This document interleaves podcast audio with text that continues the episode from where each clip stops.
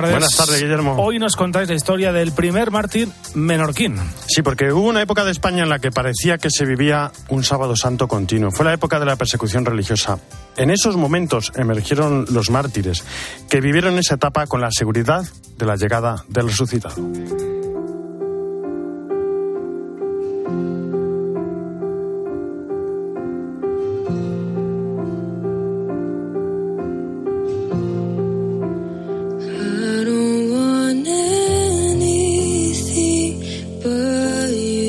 Destacar una historia, la del sacerdote menorquín Juan Huguet Cardona, de 23 años. Llevaba pocos meses como sacerdote. El día 23 de julio de 1936 celebró misa por la mañana en la capilla del Santísimo Sacramento, ayudado por un monaguillo de seis años que contó a su madre haber visto cuando el sacerdote alzaba el cáliz la figura de un joven vestido de blanco con los brazos en cruz al que tres personajes amenazaban con apedrear. Era la visión de un futuro San Esteban. Esa tarde, milicianos llegaron al domicilio de Huguet para llevarle al ayuntamiento. El sacerdote se despidió de su madre y sus hermanos Vicente y María. Adiós, si no nos hemos de volver a ver. Al llegar, había varios detenidos más, entre ellos un sacerdote. Al registrar Huguet, aparecieron un crucifijo y una medalla, y el sargento Pedro Marqués Barber, que se hacía llamar comandante militar de Menorca, lo sostuvo a la altura del rostro del sacerdote exigiéndole, Escupe ahí, escupe ahí, que si no te mato. Huguet negó con la cabeza, después alzó los ojos, extendió los brazos en cruz y exclamó, Viva Cristo Rey. Sin mediar palabras, el comandante le disparó dos tiros en la cabeza. El sacerdote moribundo fue colocado sobre una cama. Se le administró la unción de enfermos. Pudieron llegar sus padres y otras personas para verle partir. Murió unas pocas horas después. Trasladaron su cuerpo al domicilio familiar, lo revistieron con los ornamentos de su primera misa y a su entierro acudió todo el pueblo, incluso algunos milicianos. El asesino confesó después de la guerra. No puedo apartar de mi mente a aquel joven sacerdote que yo maté. De esta historia y otras muchas más hablamos en este sábado santo en el espejo.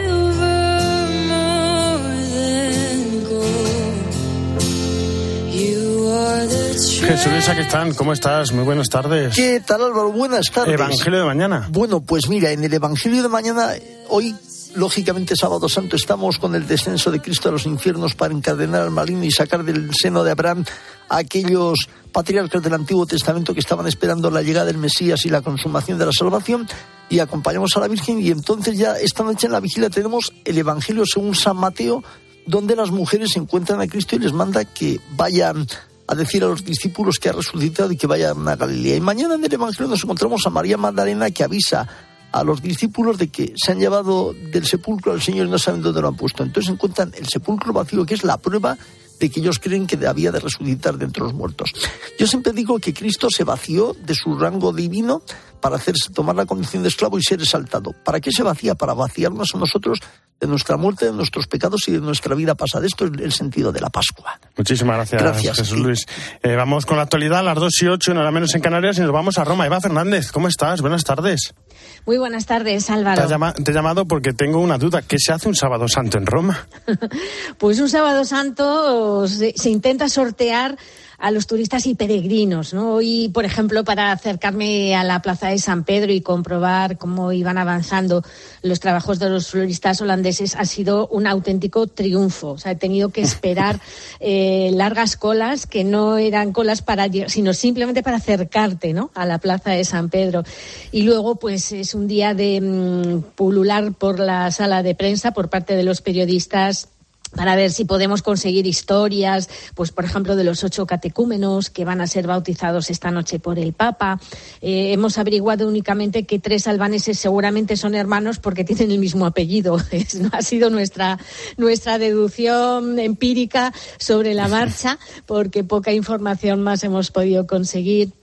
Hoy es un día, por supuesto, para, para, acercarte a rezar, si es posible, ponerte frente a la piedad en la Basílica de San Pedro, el día de la Soledad de la Virgen, para, para acompañarla, como seguro que estará haciendo el Papa Francisco en Santa Marta, eh, un día en el que no saldrá hasta, hasta esta noche, en la, en la gran vigilia, la, la, gran, la vigilia de las vigilias, la madre de las vigilias, ¿no?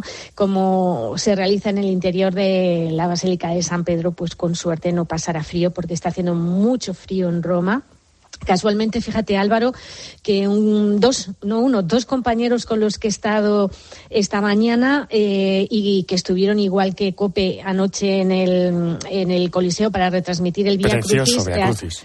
Eh, fue, fue increíble. Bueno, pues están con un gran constipado, fíjate. O sea, de anoche simplemente de estar ahí. Por lo tanto, qué fantástica idea tuvieron los médicos de impedir que el Papa acudiera porque está haciendo mucho frío, mucho frío en Roma, Álvaro.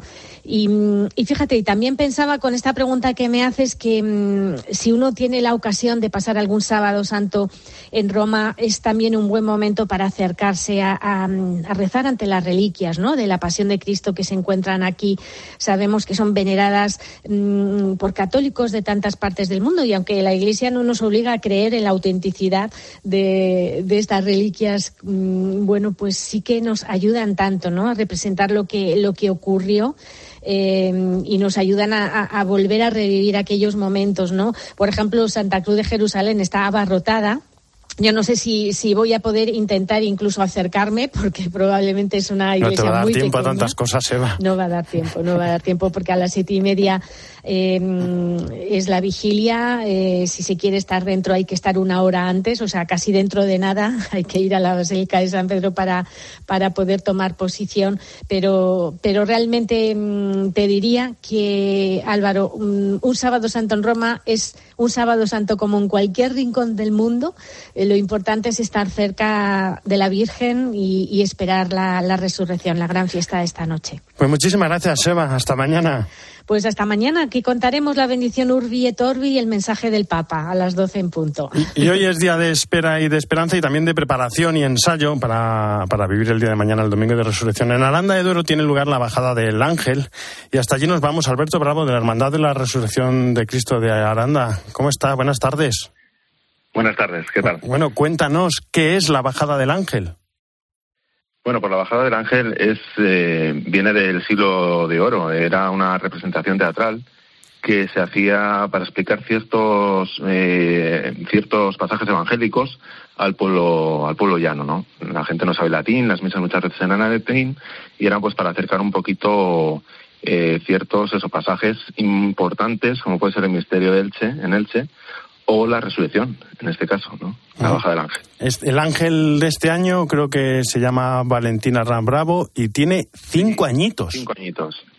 ¿Cómo, ha ido el ensayo? Porque hoy habéis estado en el ensayo. Muy bien, la niña la verdad que lo ha hecho muy bien. Eh, tiene una hermana que también, que lo hizo ya otro año y, muy bien, muy bien. ¿Cómo, cómo lo viven? ¿Tiene, ¿Tienen miedo, tienen esperanza, ilusión? ¿Cómo, cómo es ese momento? con mucha ilusión, la verdad que lo hacen con mucha ilusión. Ellos se preparan, han ensayado más días. Hoy era el ensayo ya en la calle, ¿no? Directamente. Y lo viven, la verdad que con mucha ilusión. Ser ángel en Aranda, pues es algo pues muy importante. Y un orgullo para toda la familia. Sí, sin duda alguna. alguna. Sí, sí. Bueno, la hermandad, eh, porque nos estás comentando la bajada del ángel, que tiene mucha historia, pero la hermandad creo que me han dicho que no tiene tantos años. Bueno, la Hermandad de la Resurrección de Cristo. Sí que tiene muchos años, vamos, es muy antigua, la Virgen de la Misericordia, o Nuestra Señora de las Candelas, que también se llama la otra cofradía. Participan dos hermandades mañana, y la de la Virgen tiene más historia. Cierto es que el resucitado, nosotros, la Hermandad de la Resurrección, se funda en el año 2017. Pero siempre esta imagen de la resurrección ha estado ligada a este acto. Antes la sacaba la feligresía de la parroquia y en el año 2006 decidimos formar una nueva cofradía que aprobamos estatutos al año siguiente, en el año 2017. ¿Por qué crear una cofradía compuesta por jóvenes? ¿Por qué es tan necesario el, crear una, una hermandad? Pues, eh, y más de este tipo. Yo creo que es fundamental no quedarnos solo en el Viernes Santo, ¿no? Tenemos que dar el paso fundamental que es la resurrección. O sea, sin la resurrección nada de esto tiene sentido. Entonces es muy importante resaltar, eh, resalzar o realzar eh, el, domingo de Pascua. ¿no? Y a través de la hermandad es lo que estamos intentando. Claro, porque en Aranda el domingo de resurrección es el gran día, el gran día de fiesta. Sí, sí, sí, sí, sin duda alguna. Es un acto muy singular, ¿no? Sí que es verdad que se hace con algunas variantes en otros lugares de España, como puede ser Tudela en Navarra, o Muros en La Coruña, o Ariza en Zaragoza, o bueno, Peñafiel aquí mismo, ¿eh? en Valladolid, a 40 kilómetros, o Alfarrasí también en Valencia. Pero la singularidad del Ángel de Aranda y la fachada espectacular con la que cuenta, ¿no? Que sirve de telón, de fondo, pues es algo impresionante, la verdad. Bueno, recuérdanos, eh, para alguien que pueda estar escuchando y diga, voy para allá, que mañana y llego y lo veo. recuérdanos a qué hora, cómo, dónde. Pues el ángel saldrá, saldrá a las 12. Previamente a las 11 sale la resurrección y luego ya se sitúa en la Plaza de Santa María y a las 12 pues sale la Virgen de, de la Misericordia desde la Puerta del Perdón de la Iglesia de Santa María, de la principal, de aquí de la ciudad y, situándose delante del resucitado, lo único que va cubierta con un velo de luto negro, que es lo que le quita el angelito, ¿no? Para que se encuentre con su hijo, con el resucitado. Pues Alberto. Es un pasaje que no aparece en la Biblia, pero que seguro que se dio. Y así nos lo hace llegar a todos. Pues Alberto Bravo de la Hermandad de la Resurrección de Cristo de Aranda. Muchísimas gracias y que vaya todo muy bien mañana. Nada, muchas gracias a ustedes y quedan todos invitados. Un abrazo. Real. En Mediodía Cope, El Espejo. Estar informado. Oye, ¿tú también tienes algo que contar? Reyes de la excusa inverosímil, reyes de la explicación, hombre, desde luego bien inventada, pero bien inventada, ¿eh? bien trabajada. A las 10 de la mañana, en la hora de los fósforos, a Carlos Herrera le encanta pasarlo bien contigo. ¿Qué tal, María? Buenos días. Hola, buenos días, ¿qué tal? Lo que yo hacía era algunas veces que, como que no tenía muchas ganas de ir a trabajar antes de entrar al trabajo en la esquina, cogía y me echaba jabón en el ojo, en un minuto me mandaban a casa. De lunes a viernes, desde las 6 de la mañana, Herrera Incope. ¿Nos cuentas tu historia? Debes ir a Jerusalén. La ciudad entera te espera. Un reparto brillante. No, Judas. Un director genial. Allí el Hijo del Hombre será rechazado por los príncipes del templo. Una historia eterna. Será entregado a los paganos. En una superproducción. Que le azotarán. Irrepetible. Y le crucificarán. Mesías. La sentencia es que sea crucificado. Jesús de Nazaret. le he visto. ¿A quién? El domingo de resurrección a las 3 de la tarde. Al maestro. En 13. Álvaro Real. En Mediodía Cope. El espejo. Estar informado.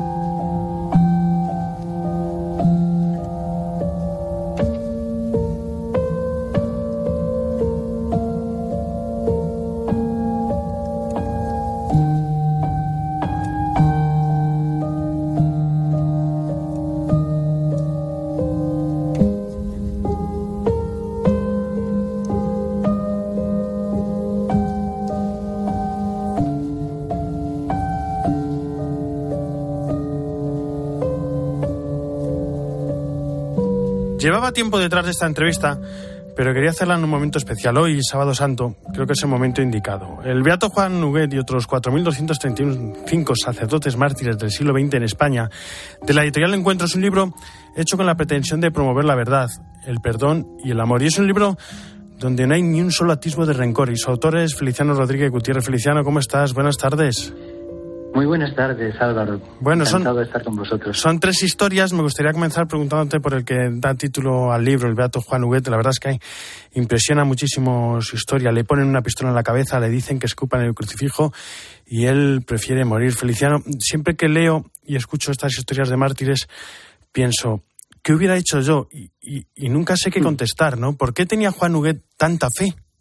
Claro, sin duda es el martirio, es una gracia él mismo pensaba, y como otros muchos de los que luego iban a ser mártires, hablando entre ellos, eh, recuerdo varios casos que comentaban, bueno, eh, mm, yo si algún día el, Señor quiere, quiere que sea mártir, yo no, no me veo con fuerzas, y luego fueron mártires. Esto pasa en, varios casos. ellos mismos pensaban lo que tú estás diciendo y lo que yo puedo sentir, ¿no? que somos incapaces, pero cuando llega el momento de la gracia se ve que, que hay ahí una acción de Dios sorprendente en esos momentos grandiosos ¿no? para la vida de una persona, en este caso de un sacerdote joven que fue capaz de, decir sí. En el caso de Juan Huguet, eh, el, que es eh, de Menorca, de es el primer, el primer mártir de ahí, y es un sacerdote muy joven, quizá uno de los más jóvenes mártires que hubo, ¿no? Eh, se había ordenado el 6 de junio del 36 por el, el cardenal Irudita, el obispo Irudita de Barcelona, que también sería santo mártir después. El 6 de junio se, se ordenó y el 23 de julio, apenas mes y medio después, fue cuando sufrió el, el martirio. ¿no? Él se había preparado en, en, el, en el seminario con, con, ya con una especie de ambiente sí, porque, mm, martirial. Porque precisamente sí. en, en, la historia haces ese recorrido no por la situación del momento y, por ejemplo, muestra la relación con la cristiada que se había vivido en México, por el ejemplo que supuso el beato Miguel Pro para Juan Huguet y para, para muchos de los que luego se convirtieron en mártires, ¿no? Y, y, y claro, con ese caldo de cultivo sabían que podía ocurrir, lo tenían muy claro. Sí, eso es. Eso pasaba en varios seminarios, quizá en, bueno, en muchos, pero de luego en el de Menorca sí, porque casualmente hubo dos o tres compañeros que habían venido porque eran tiempos en, mientras estudiaba la teología eh, Juan Huguet, eran tiempos en que la cristiada estaba estaba dándose allí, ¿no? Entonces varios de los seminaristas de allí fueron enviados al seminario donde estaba Juan Huguet en Menorca y estudian y ellos traían pues eh, en el corazón pues todo esas ilusiones martiriales de lo que estaban viviendo allí sus compatriotas, ¿no? Entonces eso lo, le, le, influyó mucho a Juan Huguet, ¿no? De hecho él tenía eh, la biografía allí de, del padre Pro, que fue pues una referencia especialmente significativa y admirable, ¿no? Y eso le influyó mucho. De hecho, la, la, la manera de morir tiene bastante parecido de Juan Huguet con, con el padre Pro. Otra de, de, las historias, la de Enrique Bosch, dices que es uno de los martirios más impresionantes de la historia. ¿Por qué?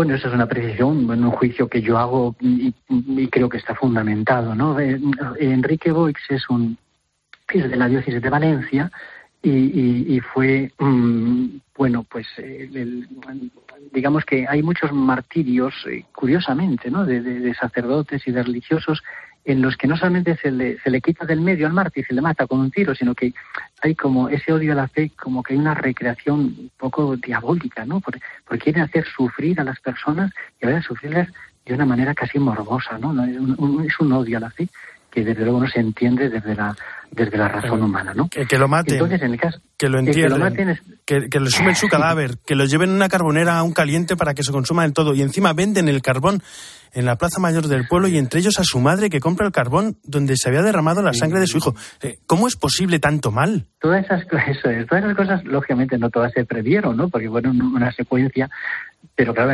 eran consecuencia de las premisas que se habían puesto a este hombre, que ya era, era un sacerdote, así como, como Juan Huguet era bueno, pues muy joven, ¿no? 23 años, ya Enrique Bois pues había nacido con el siglo, por lo tanto tenía 36 años, tenía más experiencia, ¿no? Y, mucha influencia en, la, en, la, en, los jóvenes, sobre todo. Entonces, bueno, era el objetivo especial de los que querían matarle. Y entonces, lo, lo morboso, lo terrible fue que, que hicieron un, un, un, digamos, un martirio, y un martirio perverso, ¿no? Le primero le provocaron, la ataron en, en, en, un, en un limonero, le desnudaron, le provocaron desde luego lascivamente, le dejaron una noche entera allí atado al, al limonero y al día siguiente fueron a por él de, de tal manera que, que, que, hicieron un espectáculo taurino, como si fuese el toro, le, le se rieron, de, le torearon, le, le clavaron banderillas con grandes agujas y al final le mataron. Una cosa terrible, un espectáculo del cual el mismo, los mismos que lo habían hecho se avergonzaron y hicieron pues una especie de un intento de, de pacto de silencio que nadie se enterase de, de, de ello, ¿no? Y este hombre, bueno, pues la respuesta de los mártires siempre es admirable, ¿no? Porque él estaba rezando por debajo, como no creyéndose lo que estaba ocurriendo, perdonando a sus a sus enemigos y, y rezando por. Bueno, la tercera historia, la de Lázaro San Martín, es, bueno, digamos que es la historia de tantos sacerdotes no asesinados en esa época. 4.235, que son los como estás en el libro, ofreces datos, mapas, imágenes, y esto te lo quiero agradecer porque, porque el ver sus rostros nos permite ver a la persona y darnos cuenta de, que no son números. He estado mirando, casi, casi rezando en cada imagen de ellos. Sí, sí, sí, ciertamente. Es, la ventaja, o sea, la, la, la el libro es muy sencillito en, su exposición porque la biografía de Juan Huguet es un poco más larga, la de Enrique es un poquito más corta y la de, Lázaro, don Lázaro pues, pues una breve, breve, referencia, pero que los tres son muy significativos en cuanto que, que representan de alguna manera pues todo el espectro de los 4.235 sacerdotes diocesanos que, que, murieron, que es el grupo, el grupo martirial más numeroso, más numeroso que los que los que los religiosos. ¿eh? Lo que pasa es que los religiosos, que son menos, están, hay más beatificados ya, seguramente porque son promovidas las, las, las causas por las familias religiosas con más facilidad. Pero el, el grupo de referencia martirial más numeroso es el de los sacerdotes, son 4.235.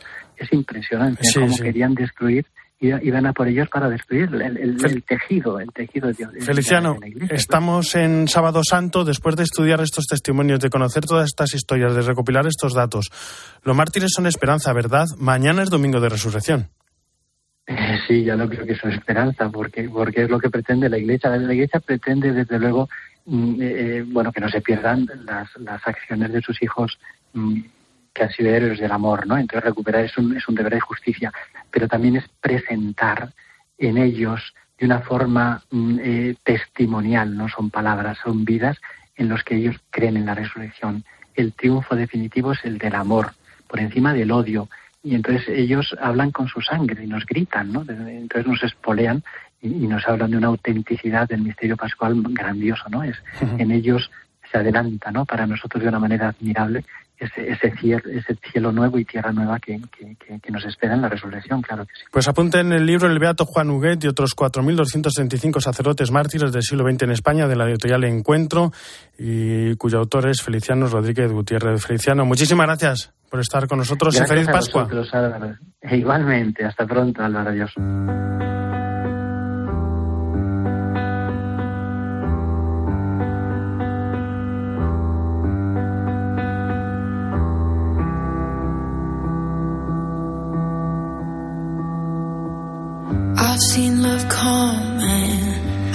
Y ahora sí que sí, estamos en las puertas del Domingo de Resurrección. María Alcudia, ¿cómo estás? Muy buenas tardes.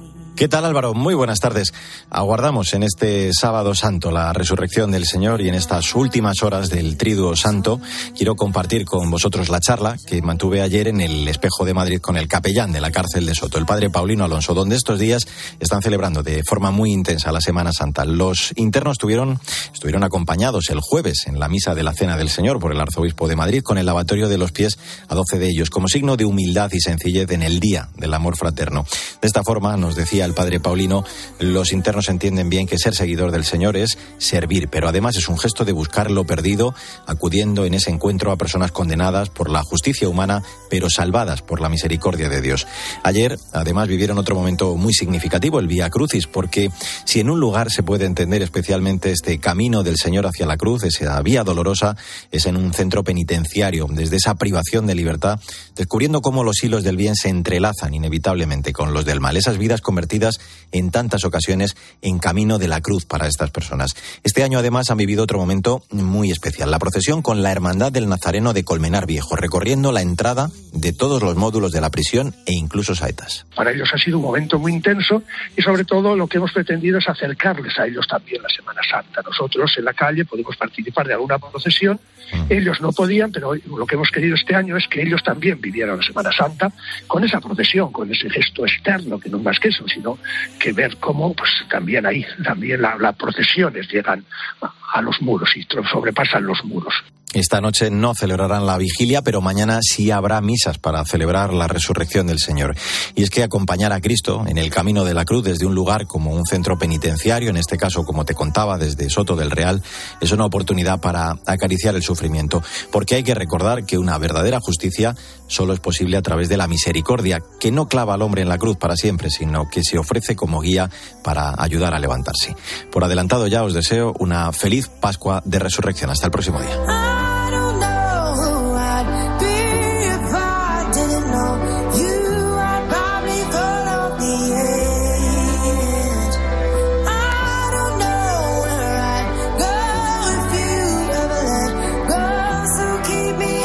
Muchísimas gracias, Mario, y feliz Pascua de Resurrección. Hasta la semana que viene.